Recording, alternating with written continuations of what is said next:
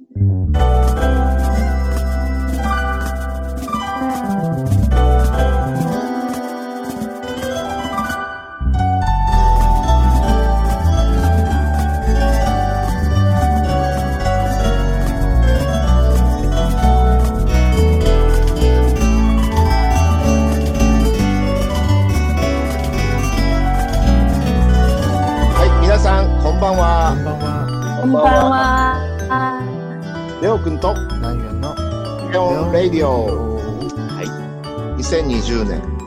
5月20日水曜日。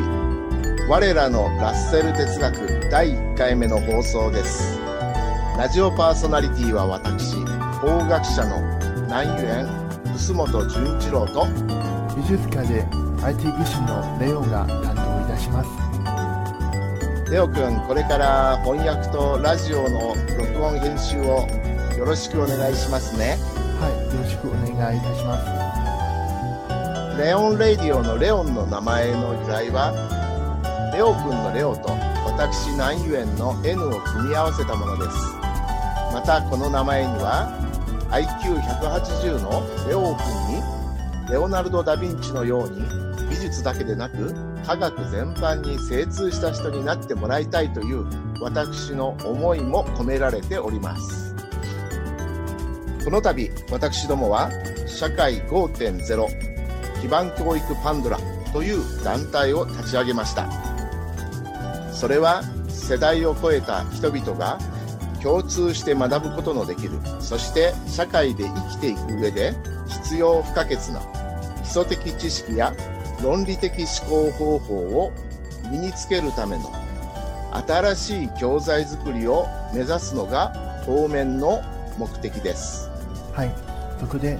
とラーゼル哲学研究会は、その教材コンテンツの第一項として、バトランド・ラッセルの The Problems of the Philosophy 哲学の諸問題を選定しました。英語で書かれたこの書物を日本語と中国語でじっくり時間をかけて未読、つまり slowly reading していきたいと考えております。また、このラジオ番組は哲学その他の専門家の方々と共に議論しながらラッセルの哲学の真髄に迫りラジオ視聴者の方々には我々の思考過程の舞台裏を覗いたり聞いたりしていただこうと思っております。さあ、ラッセル哲学へようこそ。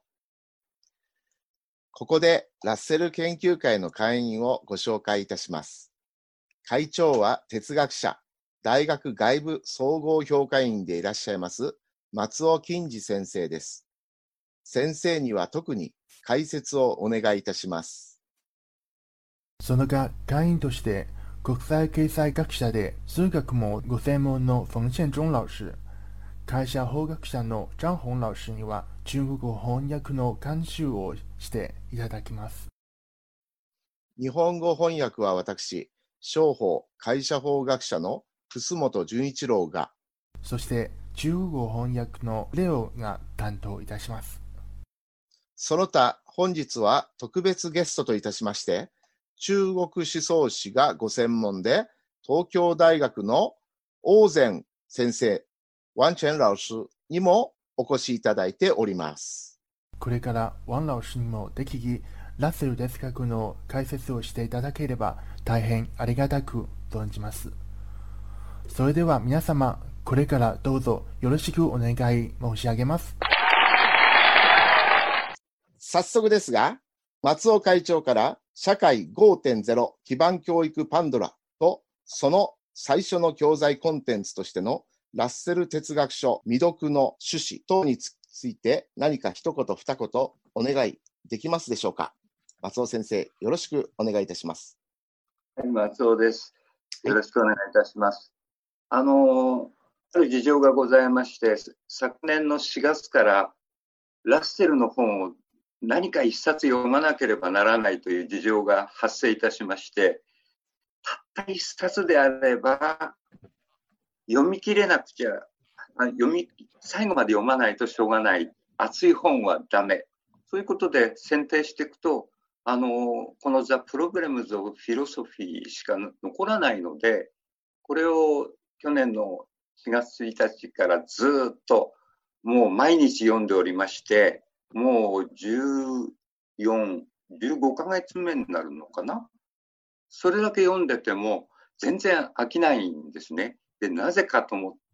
そこのところが面白いところで、この本っていうのは、あのー、美術の人にとっては画家の話が出てくる。で、例えばアパレルの関心のある人だとニットだとか、パッチワークのパッチとか、フックだとかいう言葉が哲学用語としてこう入ってるんですね。で、うんうん、あの、太陽の光は地球に届くまで8分かかるんだというような理科系の話も入ってる。で、2たす2はなぜ4なのかというような算数。ラッセルっていうのはあの数学者でもありますので、あの、そういうことも、あの、展開ができてしまう。で、ビスマルクが出てくると、あの、世界史になってしまいますし、シェイクスピアを使ってですね、オセロを使って、あの、数学者らしいんですけど、ジェラシーが成り立つには何人必要かとか、そんなような話を哲学書なのにしてるんですね。はい、そうしそうしますと、あのもう、小学生でも面白いお話だし、中学生でも高校生でも一般の人でも高齢者でも面白いっていう本として、この本が存在するということが、あの、分かってまいりましたので、そうなるとこれは、あの、社会5.0、基盤局パンドラの中心に位置してしまうであろうという、うん、そういうことで、あの、この本を選んだ次第です。日本では、あの、学習指導要領が改定されまして、この4月から小学校でも英語教育があの始まりました。ああのコロナ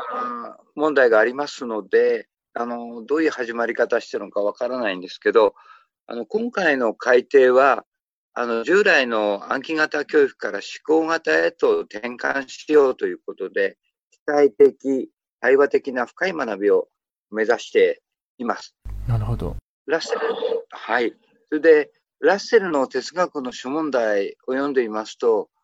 まあ、暗記してもしょうがないことしか書いてないわけですので、暗記すべきことがなくて、あの、問題がなぜ問題なのかを明らかにしつつ、次の問題へと続いて展開していく、そういうものなんですね。そうなりますと、暗記力ではなくて、思考力が働いて、物事の大事な奥深いところには何があるのか、あるいはまたないのか。こういう問題を論理的に考えるということになっているわけです。そうすると、一体どういうことが起こるのでしょうか。まあ、日本の教育では、これは未知の世界ですけれども、そうなりますと、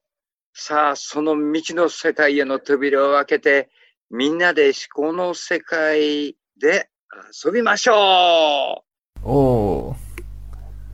松尾会長、どうもありがとうございました。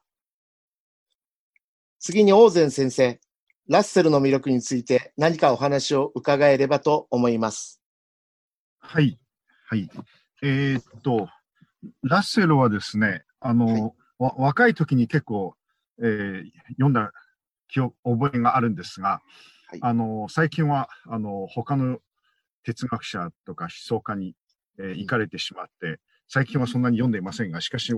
ラッセルの魅力はもちろん忘れていません。あの、時々、あの、えー、紐解いて、えー、拾い読みもしていますが、あの、やっぱり、今、今時のそのアカデミックな哲学者とちょっと違う、ところがあるんですよね。まあもちろん彼はあの、非常にアカデミックな仕事をたくさんした人、えー、では、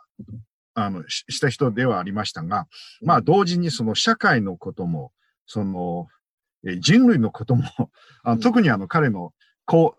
中年以降ですね、えー、かなり積極的にその社会問題、政治問題にも発言したりして、まあ同時に非常に本格的な哲学の研究も、えー、続けたわけですね。あの、そういう彼が、確かに彼自伝の中でいたんですが、あかその、彼の一生をあの支配しているパッションは3つありまして、1つは愛を求めること、もう1つはあの、知を求めること。もう、3番目は、この人類の苦難へのその思いやりというか、それを常に気にかけることですね。この3点ありまして、まあ、この3点、確かにあの、本人、よく自分の性格を分かっているなと、あの、彼の、うー非常にその、充実した一生をね、よくあの、見事にまとめた、えー3点セットという感じがしますよね。まあ、そういう、あのーまあ、非常にあの、スケールの大きい哲学者で、まあ、知知性の面では、ああのー若い時のその、まあ、その、えー彼はその分析哲学の先駆けとしてですね、非常にあの重要な仕事をしまして、まあ、ウィトゲンシュタインのようなあ優れた弟子との出会いもあってですね、あのーまあ、哲学者としては、まあ、その、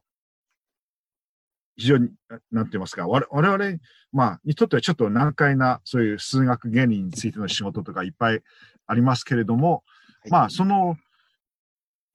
多分、彼の人生の、あの、中年からかな、あの、社会の問題とかですね、あの教育の問題とか、あの、現代社会の人間が直面するいろんな問題について発言を始めましたので、まあ、その一般読者にもあの非常にあの読みやすい本をですね、その哲学者の知見も込めて、あの結構たくさん書いたので、まあそういう意味では、あの今日の我々にとってもその興味深いというか、その読み応えのある書物をあのたくさん残したと思いますね。まあ、はいこの松尾先生が紹介したあの哲学の問題も、まあ、その中の一冊だと思いますね。はい。はい。わかりました。ありがとうございます。大変貴重なお話いただきまして、ありがとうございました。まさに今、我々人類はコロナ禍にあります。新型コロナウイルス問題は、今の世界最大の問題となっておりまして、こういう時にこそ、ラッセルの本を読むということは、何かしら意義深いものがあるのではないかというふうに思いますね。うん、はい。おっしおっしゃる通りですね。はい、うん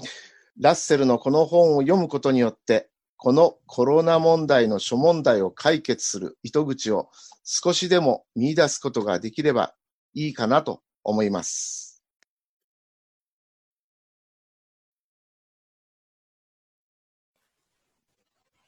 皆様、こんばんは。張本、日本語名、長子と申します。ラッセル研究会には、松尾会長と楠本先生のお誘いで参加させていただきました。門外漢の私には、勉強という意味で入らせていただいています。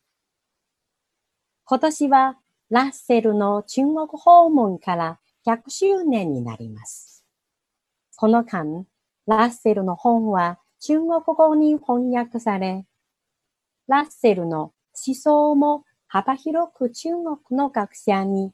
受け入れられてきました。中国と西洋の思想文化の交流の歴史の中で、ラッセルの功績は非常に大きかったと言えます。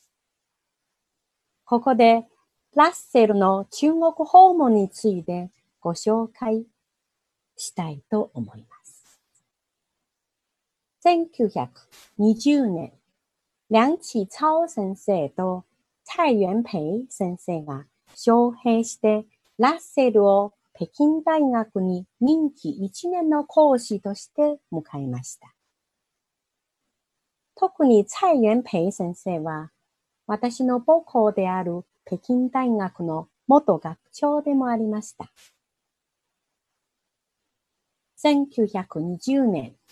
ラッセルは北京に着いてから、北京大学で最初の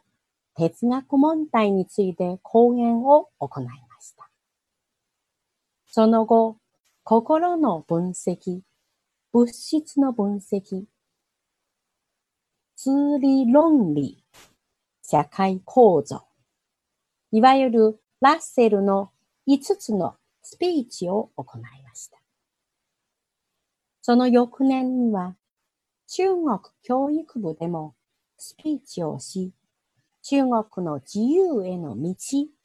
というテーマで講演をしています。このようなラッセルが中国で行ったことに関して、中国の多くの学者たちが彼を尊敬しております。先ほど、王先生もおっしゃったように、ラッセルは政治、経済、文化、社会の各方面で中国の将来についていろいろな提言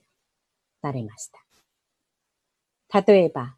当時中国において西洋文化をすべてそのまま中国に取り入れることは適切ではないということも講演の中に言われました。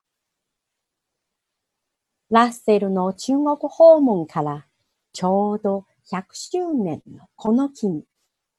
我々が何か貢献できるか。